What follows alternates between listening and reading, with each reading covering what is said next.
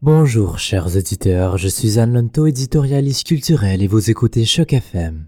Le 27 juin 2019, j'ai eu le plaisir de m'entretenir avec la cinéaste du long métrage Une colonie, qui préfigure un voyage initiatique lumineux à travers les parois d'un environnement sulfureux que nous connaissons tous, l'école secondaire. À la fin, le protagoniste Milia se libère des vices de la société prépubère et avec l'aide de Jimmy, territoire inconnu, ombreux, mais libertaire, elle prend son essor comme la cinéaste Geneviève du Lutte de Sel, qui avec ce premier long métrage récolte des prix à foison. Madame Geneviève Duluth de Selle, vous êtes diplômée de l'Université de Québec à Montréal avec une maîtrise en communication, études du cinéma, pour laquelle vous avez dû poser votre candidature trois fois avant d'y être acceptée. Un baccalauréat en communication, cinématographie et production de films, et de l'Université Concordia, une mineure en beaux-arts et photographie.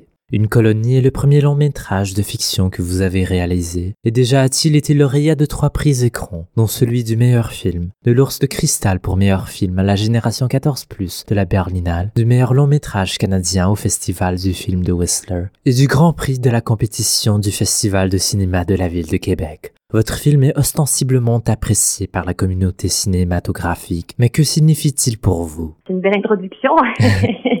euh ben, en fait, c'est mon premier film, euh, Une colonie, c'est mon premier film comme euh, scénariste. Euh, c'est aussi comme euh, mon premier film, j'entends premier long métrage. Mhm. donc mon premier long métrage de fiction comme scénariste et comme réalisatrice. C'était aussi le premier long métrage de fiction de la boîte de production qui m'accompagne depuis le début dans toutes mes productions professionnelles. Donc ça a été un moment marquant pour nous, pour notre équipe. Euh, ça, ça signifie euh, beaucoup d'apprentissage pour moi, euh, puis des belles surprises après euh, quand à la sortie du film où justement on a eu euh, une très belle réception, des beaux prix, des beaux échanges avec le public. Donc c'est une grande histoire pour nous. Vous avez passé votre enfance à Saint-Aimé, un village québécois d'environ 500 habitants, où votre père était enseignant au cégep en sculpture et art plastique, et votre mère illustratrice, fondatrice d'une troupe de théâtre pour enfants et directrice du musée Biophare à Sorel-Tracy, près de la réserve autochtone d'Odanak. Ce fut un environnement dans lequel transparaissait une méconnaissance générale de la culture autochtone, d'où la réserve était une source de billets de préjugés. Dans quelle mesure votre enfance a-t-elle influé sur celle de Milia, sur celle de Jimmy, et pourquoi était-ce important de les portraire ainsi? Euh, ben, je pense que c'est sûr qu'on porte en nous nos expériences passées, que ça teinte euh, ce qu'on écrit, ce qu'on réalise, notre, vision du monde. Euh, en fait, moi, le, le Odanak a été mon premier contact avec le monde autochtone et je pense que euh, c'est pas le cas uniquement de cette euh, communauté-là, mais c'est c'est le cas malheureusement de beaucoup de, de, de Québécois ou de euh, de Nord-Américains de, de, de côtoyer ces gens-là ou de, de partager avec eux un même territoire, mais de très peu les connaître. Puis je pense que on a un devoir de, de, sensibilisation et de, de reconnaissance de leur culture euh, à avoir. Euh, moi, quand j'étais jeune, c'est sûr que c'est, c'est, c'est, je veux c'est un, c'est un, un, village par lequel je passais quand, quand, euh, quand je circulais, quand, j'étais en voiture avec mes parents, que, que qui me faisait un peu peur parce que je regardais le, le les enseignes et ces symboles euh, euh, abénakis euh, sans trop les comprendre. Puis euh, en fait, quand euh, adulte, j'ai eu la chance de travailler pour un organisme qui s'appelle le Wapikoni Mobile et qui se déplace de communauté en communauté à travers le Canada et même ailleurs pour des communautés autochtones, pour avec un studio ambulant de, de, de cinéma et de son. Et on invite les gens à faire des courts-métrages au cours d'une escale d'un mois. Donc moi, j'étais euh, euh, cinéaste formatrice pour cet organisme-là. J'ai séjourné euh, pendant quatre ans à raison d'un mois par année euh, dans une communauté Innu de la Côte-Nord au Québec. Et euh, là, ça m'a vraiment donné l'occasion de, de plus en contact avec une, la culture autochtone, la nation Innu, et vraiment de réaliser tous les, les, billets et les préjugés que j'avais pu euh, nourrir dans mon enfance et qui, je crois, était influencé d'une certaine façon par par la connaissance que j'avais de, de, cette culture-là qui était très ancrée dans le passé, que j'abordais à travers les livres d'histoire de mon secondaire. Donc, qui était pas très à jour sur leur réalité actuelle et qui était aussi euh, euh, raconté d'un point de vue très eurocentriste, très euh, un point de vue de blanc et de, conquérant. Donc, euh, donc j'ai fait à ce moment-là un devoir de, pas un devoir, mais j'ai rasé tous les préjugés que j'avais, puis il s'est opéré en moi un, un, changement de perspective que j'ai voulu euh, intégré au personnage d'Emilia dans le dans le dans le film.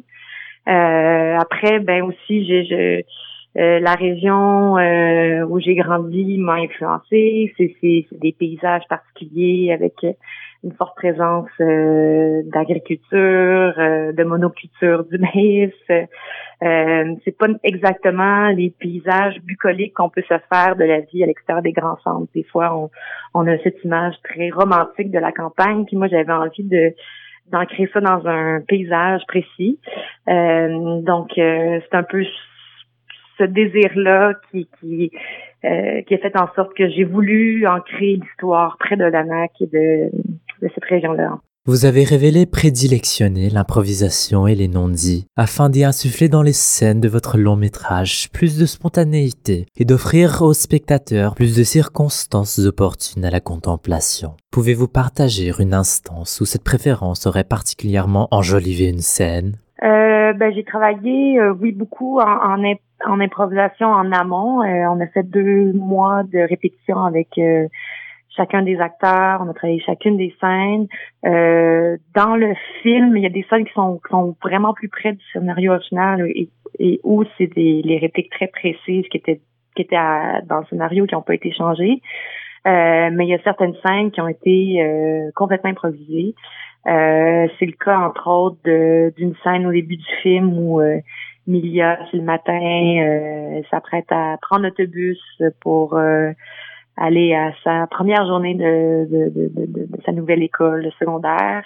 Et c'est le petit déjeuner. Elle est avec sa soeur et sa mère à table et les deux sœurs se chamaillent un peu. Donc ça, je l'appelle la scène Cheerios parce que la petite sœur a elle lance euh, ses céréales Cheerios au, visage d'Emilia et que ça devient un peu comique. Euh, mais bon, ça, c'était une, une, trouvaille de Irlande Côté qui joue Camille, qui, qui, a introduit ça sur le moment. Euh, sinon, il y a d'autres scènes, comme la scène du vélo où ils enlèvent le, ils enlèvent les, les, les, les, trois et quatrième roues du vélo pour euh, pour euh, que la jeune Camille puisse euh, pour apprendre à la jeune Camille à faire du vélo deux roues. Euh, ça aussi, ça a été improvisé. C'est-à-dire j'avais écrit la l'action, la, mais j'ai j'ai permis aux acteurs de, de dire des lignes s'ils sentaient à ce moment-là, puis de, de laisser couler naturellement euh, le moment. Dans un entretien avec Québec Cinéma, vous avez professé vouloir mettre l'accent sur la rencontre humaine entre Milia et Jimmy, ne pas raconter l'histoire d'une blanche qui tombe en amour avec un autochtone. Dans un autre, vous avez confessé être sensible aux questions de privilèges. Pouvez-vous nous en parler davantage sur vos croyances et vos valeurs? Euh, ben, c'est sûr que comme j'ai dit plus tôt, mon expérience euh, de travail auprès du Wapikoni Mobile, mes séjours euh, dans la communauté de Washat Mayotenam, euh, euh, une communauté inoue de la Côte-Nord, m'a m'a sensibilisé à la question de l'autre et comment on, voyait euh, l'altérité, comment on pouvait vivre ensemble sur un même territoire, comment on se définit euh, comme, comme, comme communauté. Euh, donc, toutes ces questions-là, pour moi, sont importantes. Euh, que j'étais consciente en écrivant le scénario que j'étais une blanche qui allait parler d'une réalité autochtone d'une certaine façon, mais pour moi, je, je m'associais beaucoup au personnage d'Emilia. Euh, c'est un peu la position que j'ai eue quand j'étais jeune, donc j'étais plus confortable de, de, de, parler de vraiment de, de, de son sa trajectoire ou son, son cheminement euh, à elle et euh, à travers ses yeux d'aborder ce personnage-là de Jimmy qui est un Abenaki.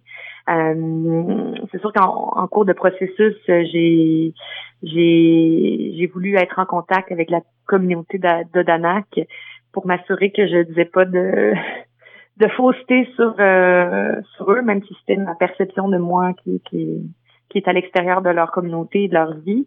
Euh, donc, il y a le comité jeunesse de Dana qui, qui, qui m'a fait l'honneur de lire le scénario et de, de, de, donner des commentaires. Donc, ça, ça, ça m'a rassurée. Euh, donc, pour moi, c'est prendre conscience de cette question-là, d'être privilégié. Euh, il y a des situations où moi, je suis en minorité, euh, dans un, en étant francophone, dans un, dans un ensemble euh, entouré d'anglophones, euh, je, je, je, peux le comprendre et je l'ai senti. Euh, cette position-là. En étant une femme aussi, je vois certains privilèges que, que des hommes ont que moi je n'ai pas, mais aussi je reconnais que moi euh, aussi j'ai accès à d'autres à des privilèges que certaines autres personnes n'ont pas, des gens de couleur, des autochtones qui pour eux c'est plus difficile. Euh, euh, ils partent avec un bagage plus lourd, disons, pour donc donc c'est ça. Puis je donc cette, cette rencontre-là interculturelle pour moi, me, je la trouve intéressante, je la trouve riche, puis ça nous amène à nous poser. J'ai qu'on on se pose des questions sur euh, la position qu'on occupe dans la société euh, euh, et, l'influence qu'on peut avoir les uns sur les autres et d'avoir ce, retour-là, sur ce questionnement-là sur est-ce qu'on est-ce qu'on devrait pas laisser la parole à d'autres ou est-ce qu'on a est-ce qu'on on, on regarde pas les choses d'une façon qui est la nôtre et qui n'est pas toujours juste. Ce fut Anne Lanto avec Geneviève Duluth de Sel sur Choc FM. Si vous désirez visionner le film, plus d'informations s'en suivent.